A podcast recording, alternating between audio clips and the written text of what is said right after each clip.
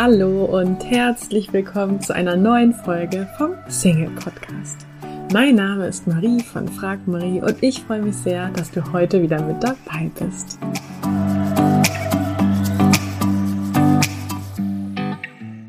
Heute geht es um das Thema Liebeskummer und was dagegen hilft, denn ich glaube, jeder ist früher oder später mal in der Situation, dass er Liebeskummer hat und sich fragt, wie er da wieder rauskommt.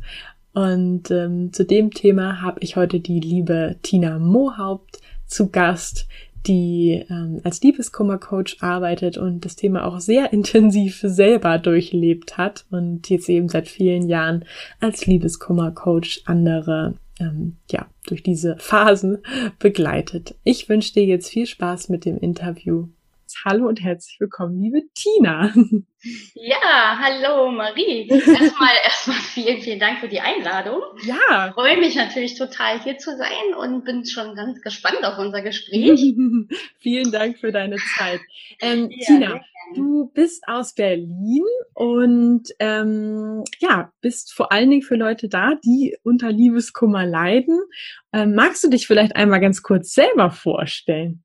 Ja, na klar. Also mein Name ist Tina Mohaupt und ich bin Heilpraktikerin für Psychotherapie und Liebeskummercoach. Und ich unterstütze Frauen dabei, ihren Liebeskummer leichter zu überwinden, ihren Schmerz zu verarbeiten und äh, vor allem die Basis zu schaffen, ihren Ex-Partner loslassen zu können. Und ein besonderer Schwerpunkt meiner Arbeit ähm, hat sich so in den letzten anderthalb Jahren herauskristallisiert, ist das Thema emotionale Abhängigkeit. Mhm. Das heißt, gerade Frauen, die sehr stark leiden und, und sehr lange nicht so aus ihrem Liebeskummer rauskommen, da steckt sehr oft äh, als Ursache dahinter die emotionale Abhängigkeit. Und das hat sich so in den letzten Jahren also auch auf dieses auf dieses Schwer, auf diesen Schwerpunkt hin verlagert, ähm, also emotionale Abhängigkeit in, in Verbindung mit Liebeskummer. Also ah. sehr oft sehr nah beieinander. Mhm. Und ähm, du hast ja auch eine ganz spannende Geschichte, wie du zu diesem Thema kamst. Ne? Magst du da noch mal kurz drauf eingehen? Ja, genau, meine eigene Geschichte, genau. Ich war äh, damals 17 Jahre mit meinem Ex-Mann zusammen. Wir waren auch davon sieben Jahre verheiratet. Und äh, ja, so alles gehabt eben auf dem Höhepunkt so unserer Ehe. Äh, wir hatten ein Haus, wir hatten eine eigene Firma, unsere zwei Töchter. Und auf dem Höhepunkt unserer Zeit, wo wir so alles erreicht haben, quasi unsere Träume alle erfüllt waren, hat mein Ex-Mann mich äh, ja von heute auf morgen verlassen. Also für mich war es sehr äh, plötzlich. Also mhm. natürlich hat man so gewisse Spannungen gehabt, Probleme gehabt, auch sehr viel hing das mit dem Erfolg unserer Firma zusammen. Und trotzdem ist es in dem Moment, wo dann auf einmal der Partner da steht und sagt, äh, ich, ich will hier raus, ich verlasse dich, totaler Schock und vor allem, ich habe damit auch niemals gerechnet, nach den mhm. Jahren, gerade alles so erreicht, wie gesagt. Und dann kam natürlich noch dazu, also es ist schon schlimm genug, wenn es da dann um eine andere Frau geht. Mhm. Ja, wenn der Partner sagt, ich verlasse dich und ich habe eine neue Partnerin und fange gleich nochmal neu an. Pikant war für mich halt, dass diese Partnerin die Tochter, äh, die, die Entschuldigung, die Freundin unserer Töchter war. Oh, okay. Also das hat mir natürlich so den Boden weggerissen, ähm, das war also wirklich so ein Einschnitt, äh, wo man einfach überhaupt nicht mehr wusste, wie, wie, wie soll man damit umgehen. Und für mich war also der Einschnitt so, dass ich, also ich war auch im Übrigen, was den Liebeskummer anbetraf, ein sehr, sehr schwerer Fall. Also ich war so aus dem Bahn geworfen, dass ich also auch wirklich mir Hilfe holen musste und auch öfter in der Klinik lag und all solche Sachen, weil ich eben für mich sehr, sehr schwer damit umgehen konnte und auch überhaupt nicht mehr rauskam.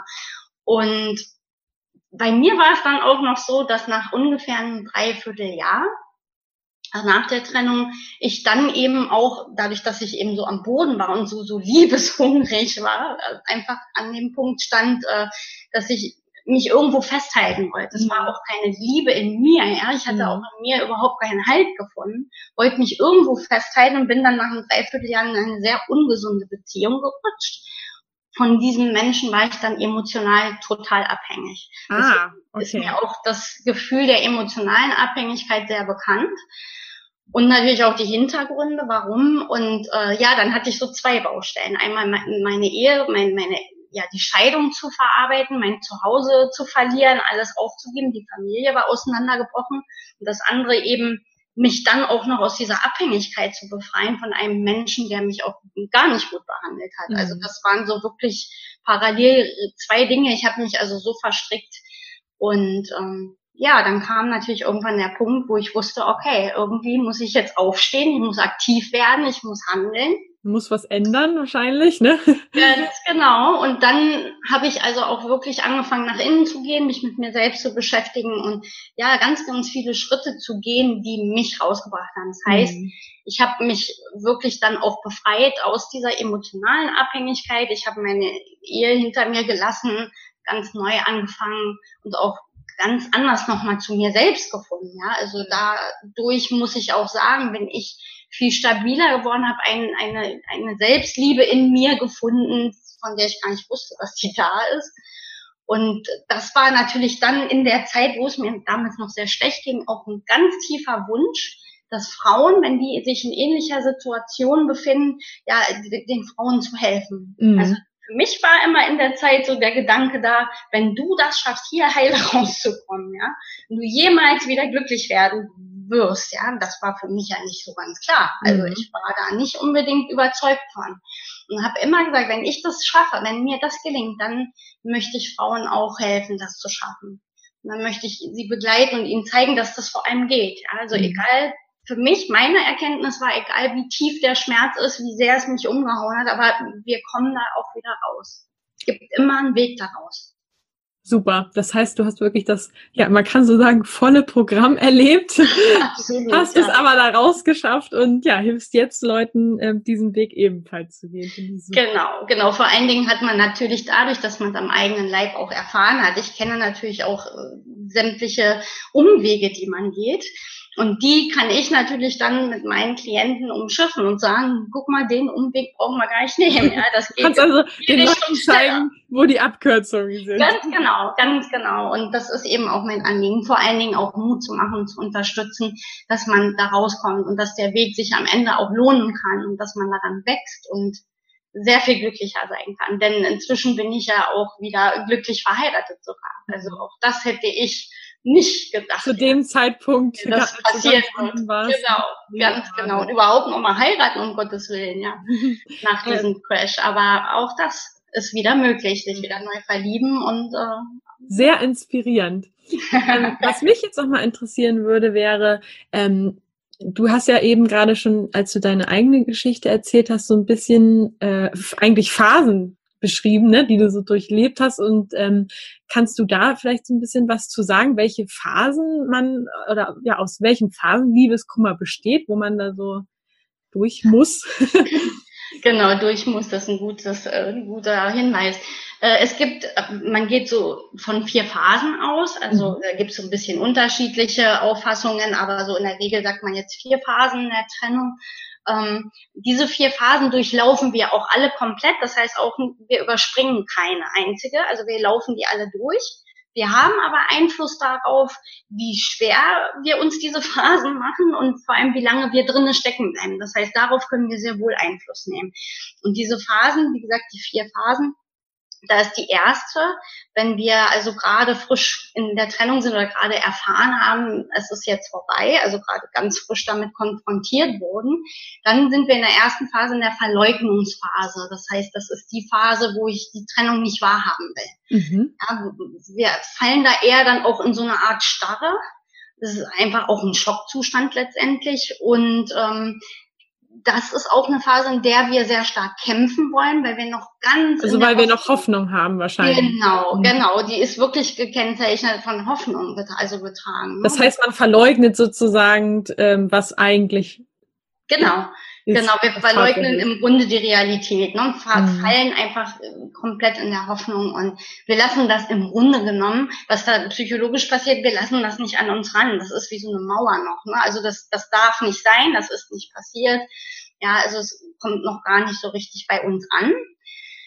Und das, wenn die zweite Phase dann eintritt, äh, das ist der Moment, wo es ankommt, wo wir auf einmal wahrnehmen, okay, das ist passiert, ja, mein Partner hat sich wirklich von mir getrennt Und dann kommt eigentlich so die, die schwierigste Phase. Das ist auch so die, die Liebeskummerphase im eigentlichen Sinne, nämlich die Phase der aufbrechenden Gefühle. Mhm. Das ist die Phase, wo wir wirklich konfrontiert sind mit allen unseren Gefühlen. Von der Trauer, von, zur Wut, Rachegedanken, da kommt alles hoch. Das kann von ganz tiefer Depression hin bis auch äh, totale Leere sein. Also die ganze Gefühlspalette, die wir da durchleben. Und das ist letztendlich ja auch der Verarbeitungsprozess, wo, wo es anfängt eben, dass wir diese Gefühle, wir werden alle mit denen konfrontiert, um sie eben auch zu verarbeiten. Mhm. Das heißt, es ist auch gut, wenn man die dann zulässt. Unbedingt, oder? genau, mhm. ganz, ganz wichtig, ne? Gefühle in dem Falle auch wirklich zu durchleben, weil wenn wir das nicht machen, wenn wir verdrängen oder in Widerstand gehen, dann wird es halt wirklich schlimmer und vor allen Dingen wir werden regelrecht dann von hinten rum überfallen. Also was ich verdränge, gibt so ein tolles Bild dazu, wie so ein Wasserball, den ich die ganze Zeit runterdrücke, runterdrücke. Sobald ich den aber loslasse, dann springt der mir um die Ohren. Ja? Also dann schnellt der so der, der hoch.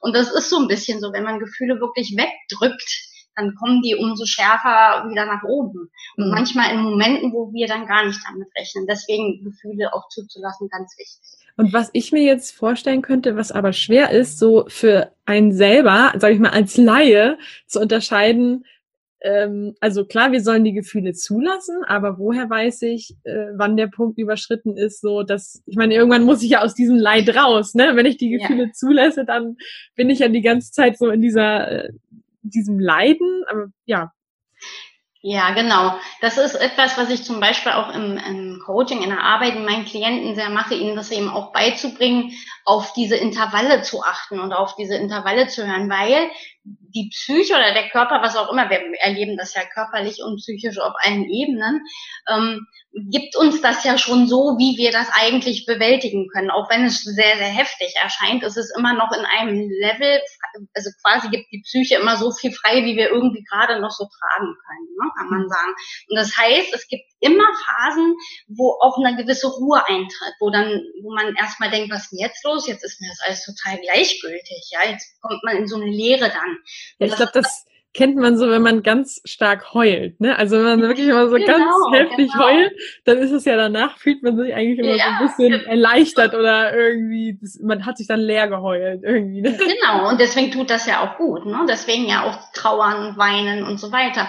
Und das ist, wenn wenn wenn es halt nach unten geht, also in die Ruhe geht, in die Gleichgültigkeit, das ist nichts anderes, als dass die Psyche in dem Moment eine Pause macht, dass wir erstmal wieder gewisse Kraft sammeln können. Ne?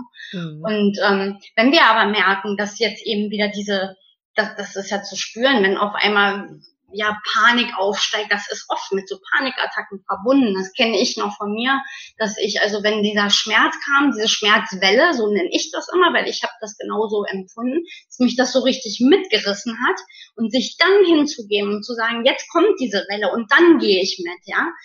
Und dann hat man ganz natürlich irgendwann auch so ein Gespür dafür, sich nicht in der Welle zu verlieren, weil wenn ich mich hingebe, dann klingt es auch irgendwann automatisch wieder ab.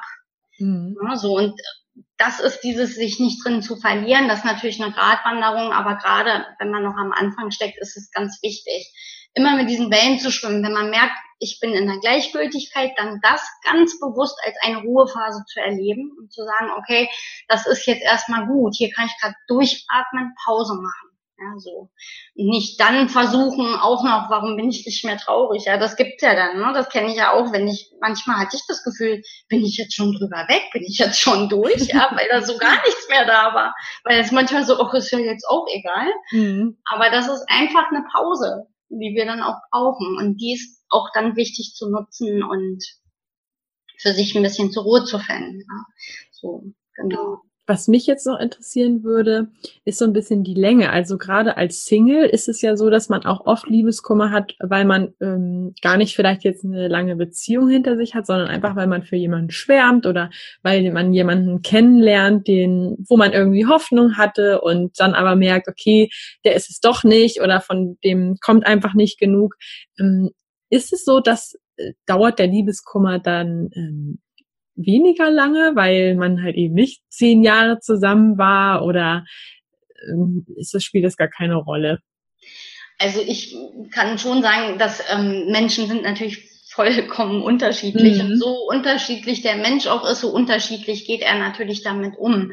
Ähm, es ist schon natürlich was anderes, wenn ich mit einem Partner eine Weile zusammengelebt habe, als wenn das etwas ist, eine unerfüllte Liebe, die nie vielleicht, ja, wo man vielleicht nie zusammen war oder nur sehr kurz zusammen war, ist das schon auch was anderes. Trotz allem kann auch eine unerfüllte Liebe, die vielleicht nie eine feste Partnerschaft war, so viel Schmerz verursachen wie bei jemand, der vielleicht zehn Jahre in einer Beziehung war.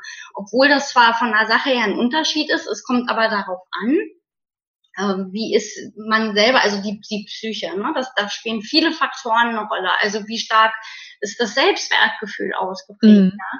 Wie bin ich aufgewachsen? Das ist immer, spielt das eine Rolle. Wenn das Elternhaus zum Beispiel instabil war, dann ist das Selbstbild oft auch sehr instabil. Mhm. Wenn ich ein instabiles Selbstbild habe und sowieso nicht so mein Selbstbewusstsein, mein Selbstwertgefühl nicht so stark ausgeprägt ist. Die Menschen haben es immer schwer mit Liebeskummer, beziehungsweise Liebeskummer ist dann Ablehnung und mit diesem Gefühl der Ablehnung umzugehen. Mhm. Das trifft sie dann halt sehr, sehr stark. Deswegen setzt man ja auch, auch im Liebeskummer-Coaching ja auch immer darauf an oder ab, ähm, das Selbstwertgefühl aufzubauen. Mhm. Weil hier ist immer ganz wichtig, wie, wie ist mein Selbstwertgefühl. Und was auch eine große Rolle spielt, natürlich ähm, frühkindliche Verluste. Ein Verlust ist zum Beispiel auch, wenn die Eltern sich haben scheiden lassen. Mhm. Dann ist ein Kind ja auch schon damit konfrontiert, mit einem Verlust konfrontiert, ja. Und auch diese Erwachsenen haben später sehr viel schwerer damit umzugehen. Mhm. Genauso, wenn ein Elternteil stirbt. Das war zum Beispiel auch in meinem Fall so. Und ähm, das beobachte ich auch bei Klienten, wenn da ein Elternteil verstorben ist. Das sind immer die Frauen, die ganz schwer haben, mit diesem Liebeskummer an sich umzugehen. Ne? das heißt, es ist also eher Typsache, ja. Also es ist gar nicht unbedingt abhängig davon, wie lange äh, quasi etwas genau. davor war, sondern eher, was man für ein Typ ist und welche Vorerfahrungen man auch Ich, ich denke, genau, an sich kann man, weil wie gesagt, es gibt immer wieder Frauen, die leiden, wo man denkt, was ihr wart nie zusammen, das war eigentlich eine unerfüllte Liebe und trotzdem ist es genauso ernst zu nehmen, weil das Leid in ihr dann genauso da ist. Deswegen würde ich das auch nie unbedingt pauschalisieren ne, und sagen, ja, wenn man nie zusammen war. Es ist für meine Begriffe ja natürlich schon was anderes, wenn ich mit einem Partner tagtäglich aufgewacht bin. Wir hatten gemeinsame, weiß ich, wie bei uns ja das Haus und die Firma und so weiter. Da hängt dann noch sehr viel mehr dran. Und trotz allem, wie gesagt, der Schmerz kann trotzdem für denjenigen genauso da sein. Und deswegen kann man das, glaube ich, auch gar nicht pauschalisieren. Mhm. also das hängt, es hängt wirklich vom Typ ab und davon, was derjenige erlebt hat, oder? Mhm. Ja, genau.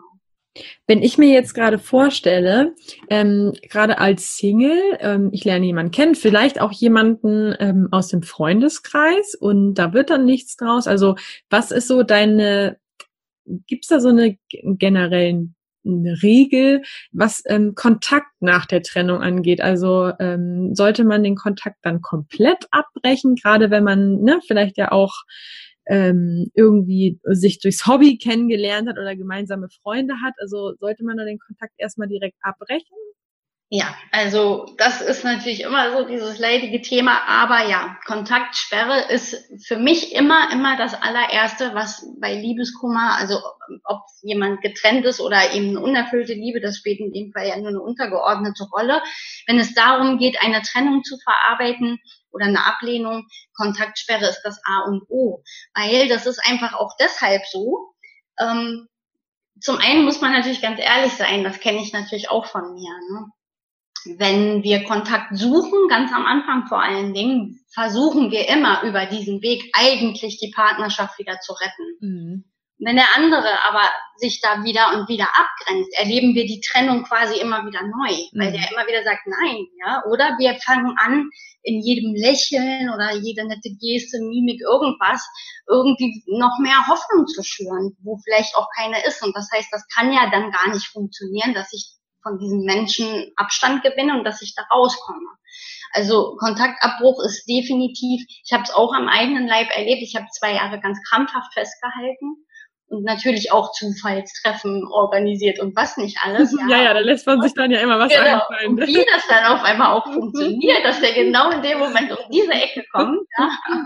Also ja, und äh, am Ende ist aber das halt rausgekommen, dass ich mir immer selber wehgetan habe, weil natürlich manchmal war vielleicht mein Ex-Mann auch mal ganz lieb und hat nett und freudig reagiert und dann ist man wieder, wow, das ist ja doch eine Hoffnung. Ja, beim nächsten Moment hat er mir trotzdem gesagt, du äh, vergiss es, das wird mhm. nichts mehr, ja, dass ich bin hier wirklich weg. Und das Problem ist, wenn man dann weiter den Kontakt hält, dann passiert nämlich Folgendes, dass der, der wirklich gegangen ist, wenn der das wirklich für sich entschieden hat, fühlt sich in seiner Entscheidung nicht mehr ernst genommen und dann verhärten sich die Fronten erst recht. Dann wird auch das, was vielleicht noch da ist, zum Beispiel für einen guten Kontakt, meistens mit kaputt gemacht, weil man verstrickt sich immer wieder in Diskussionen und, und, und. Und am Ende ist sogar dann die Möglichkeit für einen friedlichen, freundschaftlichen Kontakt oft auch mit kaputt gegangen. Mhm. Deswegen, selbst wenn man mit einem Gedanken spielt, mit demjenigen wieder zusammenkommen zu wollen und es vielleicht sogar noch eine Chance gibt, das kann man ja jetzt pauschal nicht sagen, aber wenn es denn auch so wäre, selbst dann ist der Kontaktabbruch erstmal sehr schlau. Mhm. Weil derjenige muss ja auch mal erstmal sich selbst sortieren und gucken, ist meine Entscheidung richtig oder fehlt mir der Ex-Partner vielleicht doch, ja? Also muss man ihm ja auch erstmal die Chance über diesen Abstand einräumen. Hm. Dass, er auch sich dass man vermisst wird. Zum Beispiel, ganz genau. Und selbst wenn dem nicht so ist, dass es noch eine Chance gibt, aber auch dann, also so oder so, ist der Kontaktabbruch immer das Wichtigste für einen selber, weil man schützt sich vor Verletzungen ganz einfach. Mhm. Ja, und davor nicht immer wieder die Trennung neu zu erleben, die Wunden immer aufzureißen. Mhm. Was natürlich vielen Angst macht. Und das ist so ein bisschen so der Denkfehler. Weil ich höre dann immer, wenn ich sage, als erstes, erste Maßnahme, Kontaktabbruch dann heißt es immer, ich kann das nicht ertragen, diesen Menschen nie wiedersehen zu dürfen. Und dann sage ich natürlich, das, das muss doch nicht für immer sein, ja. Also das ist der Denkfehler. Dieses Kontaktabbruch heißt für immer aus dem Weg gehen und du bist gestorben für mich. Und das stimmt nicht. Mhm. Sondern nur so lange, bis ein neutraler Umgang möglich ist. Das heißt, bis man miteinander abgeschlossen hat ja, dann ist wirklich auf eine neue Basis erst möglich. Also das war auch bei uns so. Wir haben uns also wirklich jahrelang, das war dann wirklich die Sense, weil ich das dann auch wirklich äh, durchgezogen habe. Und danach war einfach ein guter Kontakt möglich. Und bis heute, klar, wir haben auch unsere beiden Töchter, die sind zwar jetzt erwachsen, aber wir haben einfach einen sehr guten äh, Draht zueinander. Ja? Also mhm wir können gut miteinander reden und äh, manchmal kommt da mal Weihnachten vorbei, wenn mal auf ein Glas Sekt, wenn er den Kindern die Geschenke bringt. Das ist ein ganz guter Umgang möglich geworden. Mhm. Aber erst nachdem man eben auch wirklich abgeschlossen mhm, Also nachdem wirklich erstmal Funkstille war, ne? Genau, genau. Mhm. Weil dann können sich die Bogen ja auch glätten. Ne? Okay, das heißt, du sagst, Funkstille ist schon mal der allererste Schritt. Ähm, genau. wie, wie geht ihr da in dem Coaching weiter vor? Also was hilft sozusagen bei Liebeskummer? Genau, also was hilft bei Liebeskummer? Also erstmal, was hilft so generell, ähm, jetzt mal unabhängig vom Coaching, erstmal generell würde ich immer sagen, es ist wichtig, ein soziales Netz zu haben. Mhm ähm, das einen dann auch auffängt, also Freunde und Familie, äh, dass man sich da auch nicht isoliert und eben Austausch. Ja, das, das ist zum Beispiel, warum ich meine Facebook-Gruppe ähm, gegründet habe, dass Frauen, die in so einer Situation sind, auch einen Austausch haben, weil es ist schon auch so, dass Freunde und Familie auch irgendwann mal an ihre Grenzen kommen. Also irgendwann sagen, ich kann das mir nicht mehr anhören. Mhm. Und dass man dann aber auch Menschen hat, die das verstehen, weil sie es selber durchmachen oder schon durchhaben das ist sehr, sehr wichtig. Also erstmal so ein soziales Netz. Ja, und dann im Coaching selber, wie ich vorgehe, das war ja jetzt auch die Frage, ähm, das kommt dann natürlich darauf an, wo steht der Mensch gerade, ja, oder wo steht die Frau, ich arbeite ja mit Frauen. Mhm. Ähm, am Anfang ist natürlich wichtig, erstmal die Trauerarbeit zu machen. Da geht es um Schmerzverarbeiten, da geht es vor allem auch darum, ähm, seine Gefühle überhaupt zu verstehen, was geht da in mir vor und wie kann ich mich wieder selbst regulieren. Das heißt, am Anfang arbeite ich auch immer so, meinen Klientinnen beizubringen, ähm, wie schaffen sie es, mit diesen Schmerzwellen eben umzugehen. Da gibt es spezielle Übungen, Techniken, was auch immer. Also hier geht es wirklich um Schmerz- und Trauerarbeit. Und im nächsten Schritt geht es dann um Selbstwertgefühl aufbauen. Ne? Also wirklich das Stärken von innen. Und das schafft die Basis letztendlich auch, um loslassen zu können, um überhaupt loslassen zu können. Mhm. Also dieses innerlich gestärkt sein. Mhm. So arbeite ich eben. Also Trauerarbeit als erstes und Selbstwertgefühl stärken kommt im nächsten Schritt. Okay, also erstmal Kontakt abbrechen, die Gefühle zulassen, ne? Also ruhig das, genau. das auch äh, leben und ähm, sich ruhig auch bei jemandem ausheulen, also wirklich wahrscheinlich dann reden, finde ich dem Leid, äh, ja. wie nennt man das immer ein äh, ja, also quasi sich von der Seele reden sozusagen. Genau, genau, geteiltes Leid ist halbes Leid. Also das Reden finde ich übrigens sehr, sehr wichtig. Ne? Aber wie gesagt, man muss eben auch schauen, dass man Leute nicht zu sehr belastet, weil ich habe damals auch Freundschaften verloren, weil sie es eben einfach nicht mehr ausgehalten haben. Nach ein paar Jahren war dann Schluss. Ja, also deswegen sage ich ja auch immer gucken, Gleichgesinnte suchen irgendwo online oder was auch immer, eine Selbsthilfegruppe, sowas in der Richtung. Mhm. Und ähm, hast du vielleicht so ein SOS-Tipp, also wenn man so eine ähm, ja, Schmerzwelle quasi gerade hat, wenn man wirklich zu Hause sitzt und denkt sich, also als Single denkt man sich da ja immer schnell, okay, ähm, ne, ich habe einfach kein Glück und äh, keiner mag mich oder ne, so. Ja. Hast du da so ein, einen Tipp irgendwie, den du mit auf den Weg geben kannst, was man da am besten macht in so einer Situation? Also gerade wenn du so um das Thema Schmerzwelle, da haben wir ja schon mal jetzt eben gesagt, wie wichtig ist, ähm, dass man den Schmerz zulässt, eben mhm. auch nicht in den Widerstand zu gehen, sondern wirklich sagen, okay, das darf jetzt da sein, das ist jetzt eben auch so und äh, ich, ich lasse das zu, ich spüre mich quasi so dadurch, ich halte das jetzt aus.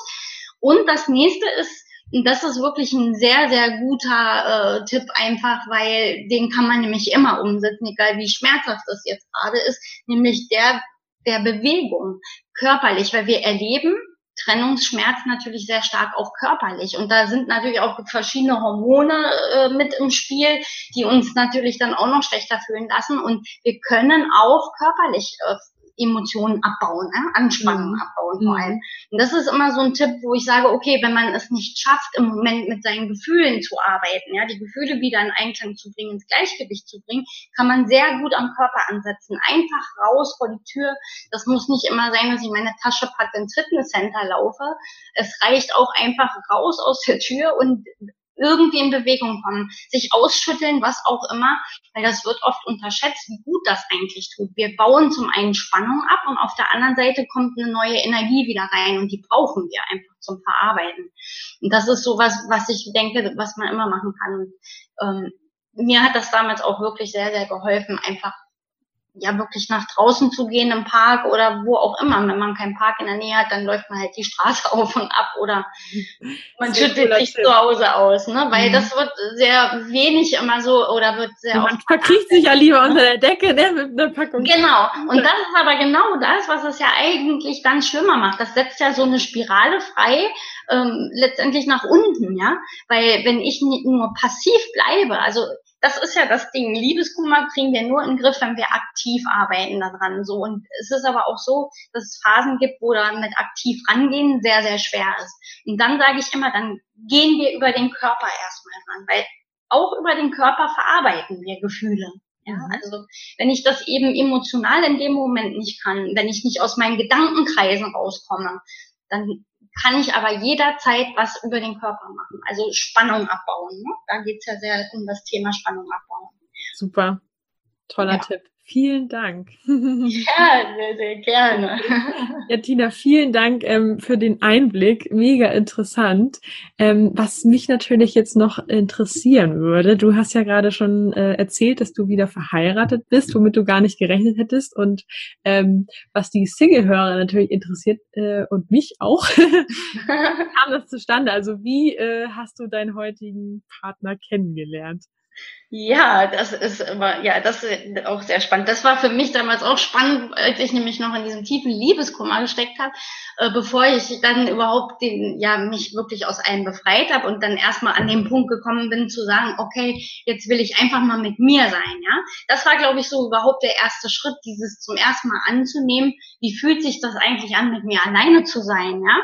Und in dem Moment, und das ist das Verrückte, das hört man sehr oft, und als ich so verzweifelt war, habe ich gedacht, boah, immer diese Sprüche, wenn die Frauen so um die Ecke kamen und gesagt haben, mein Partner kam, als ich gar nicht damit gerechnet habe, als ich schon gar nicht mehr wollte. Mhm. Da habe ich in dem Schmerz, in dem ich damals gesteckt habe, immer gedacht, ja, wenn das so einfach wäre, ja, na toll.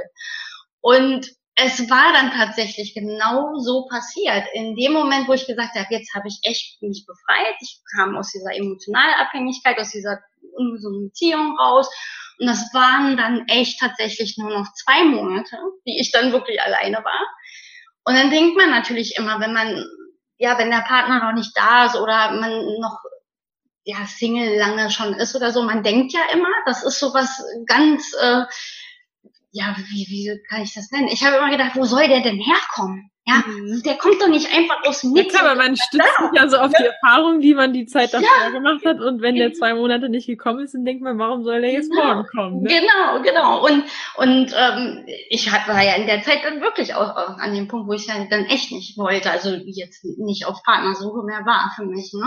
Aber trotz allem in der Zeit, wie gesagt, als ich mir den immer noch gewünscht habe, habe ich immer gedacht, na, wie soll denn das, wo, wo soll der denn jetzt plötzlich herkommen? Ich gehe aus, ich habe gemacht, ich habe getan, da kam er aber dann halt doch nicht nicht, ja.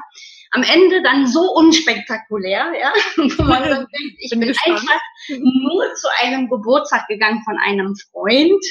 Auf dem Geburtstag war ich aber übrigens jedes Jahr und ich kannte sie alle, alle Leute, die da waren.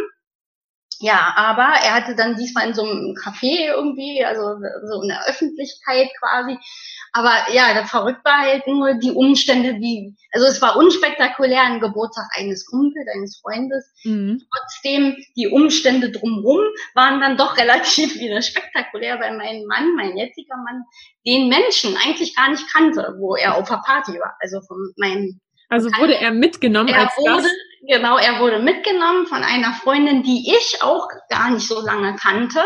Und über die war das dann so, ich wollte nämlich die Party dann verlassen war gerade dabei zu gehen eigentlich. Der Abend war dann schon ein paar Stunden alt und ich musste gehen, nächsten Tag arbeiten und so weiter und stand dann noch mit der Freundin und habe mich eigentlich von der Freundin verabschiedet und dann rief sie ihn ran und sagte, hey, komm mal kurz nochmal her hier. Tja, und dann war es das dann. Dann bist du doch noch nicht gegangen. Dann bin ich doch nicht gegangen, genau. Also, ja, und ich habe mit überhaupt nicht gerechnet. Und dann steht er da vor mir und sofort so gedacht, oh ja, das ist es jetzt, aber dann trotzdem noch einen Moment gebraucht. Also ich habe mir dann immer noch ein bisschen Zeit gelassen. Und wir haben das dann langsam aufgebaut, so. Ja, und jetzt. Ja, sehr coole Geschichte. Sieben Jahre zusammenpasst und vier davon verheiratet. Das spricht doch mal wieder dafür, ja, also ich kann das sehr gut nachvollziehen, ne? So diese Partys von Freunden, wo man denkt, man kennt ja schon jeden, genau, das soll da sein. Ja, und, genau. Und ich wollte erst gar nicht hingehen, ne? wie das dann auch manchmal so ist. Und dann hatte er das nämlich auch in einer Location, ähm, es sollte eigentlich an einer Location stattfinden, die sehr schwer erreichbar ist. Und man müsste dann abends spät durch ein Stück Wald. Und da habe ich gedacht, mhm. wenn der da feiert, gehe ich da nicht hin. Mhm. So, dann hat es aber geregnet und das wäre so ein Open-Air-Ding gewesen auf so einer kleinen kleinen Insel und dann hat er das kurzfristig in dieses Café verschoben. Ich sage ja, die Umstände sind dann doch manchmal ein bisschen magisch, ja, aber die, an sich die Sache, ja, einfach nur ein Geburtstag, wie gesagt, also gar nicht mal so außergewöhnlich. Cool. Vielen Dank für das Teilen dieser tollen Ja, sehr, sehr gerne. ähm, Tina, zum Abschluss habe ich noch eine Frage und zwar ähm, stelle ich meine Interviewpartner immer die Frage nach ihrem Lieblingszitat. Hast du eins, was irgendwie dein ähm, deinen Schreibtisch schmückt oder vielleicht bei dir in der Wohnung hängt oder irgendwie hast du spontan ein Zitat, wo du sagst, das möchtest du gerne teilen? Gerade vor ein paar Tagen ist mir eins begegnet, darüber habe ich vorhin noch gesprochen, weil mich mhm. das irgendwie wieder, das ist auch kein Neues so, aber das finde ich eigentlich sehr, sehr, sehr schön und ist für mich auch so ein bisschen so ein Leitspruch, nämlich ähm, Mut ist nicht, dass wir keine Angst haben, sondern dass es etwas gibt, das wichtiger ist als die Angst. Sehr schön. Ja. Vielen Dank für dieses schöne Zitat. Ja, Sehr Tina. Ähm, wenn jetzt ähm, die Hörer sagen, Mensch, die Tina, ähm, die wirkt total sympathisch, wo erfahren die Leute mehr über dich oder wo finden die Leute mehr auch zu deiner ähm, Liebeskummer ähm, AD Seite. Wo ist, genau, wie ist, genau. wie ist genau. deine Seite? Wo finden die Leute? Ja, meine Seite, meine Seite, äh, mein Blog heißt Liebeskummer.de, aber man findet die Seite unter tinamohaupt.de. Mhm also nach meinem Namen.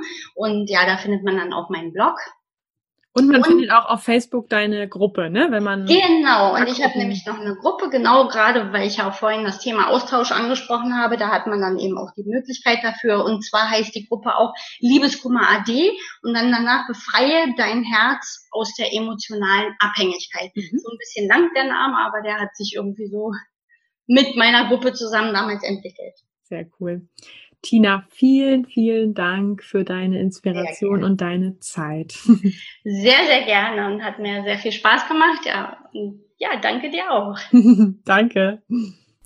Ich hoffe, dir hat diese Folge geholfen und gefallen und ich freue mich, wenn wir uns nächste Woche wieder hören und wünsche dir jetzt noch einen wunderbaren Tag. Tschüss! Du bist Single, du wünschst dir nichts mehr als einen Partner und du hörst, hörst, diesen Podcast und vielleicht hast du dich auch schon häufiger gefragt, Mensch, die von Frag Marie, die haben schon so vielen Menschen in eine Beziehung verholfen. Vielleicht sollte ich mich auch mal an die wenden und mich von denen persönlich begleiten zu lassen, dann habe ich jetzt was für dich. Und zwar startet ab 18.03. unsere Coaching-Woche, wo du einfach mal in unser persönliches Live-Coaching-Programm reinschnuppern kannst. Die Anmeldung ist ab sofort geöffnet. Du findest sie unter frag-marie.de slash Schnupperwoche oder gehst einfach auf unsere Website frag-marie.de und da findest du im Menü Coaching auch den Punkt Schnupperwoche. Wir freuen uns auf dich. Ich hoffe, dir hat die heutige Folge gefallen. Falls ja, würde ich mich riesig freuen, wenn du diesen Podcast an einen lieben Menschen weiterempfiehlst und dir jetzt ganz kurz die Zeit nimmst und diesen Podcast bewertest. Ich wünsche dir jetzt noch einen tollen restlichen Tag und freue mich, wenn wir uns in der nächsten Folge wiederhören. Tschüss!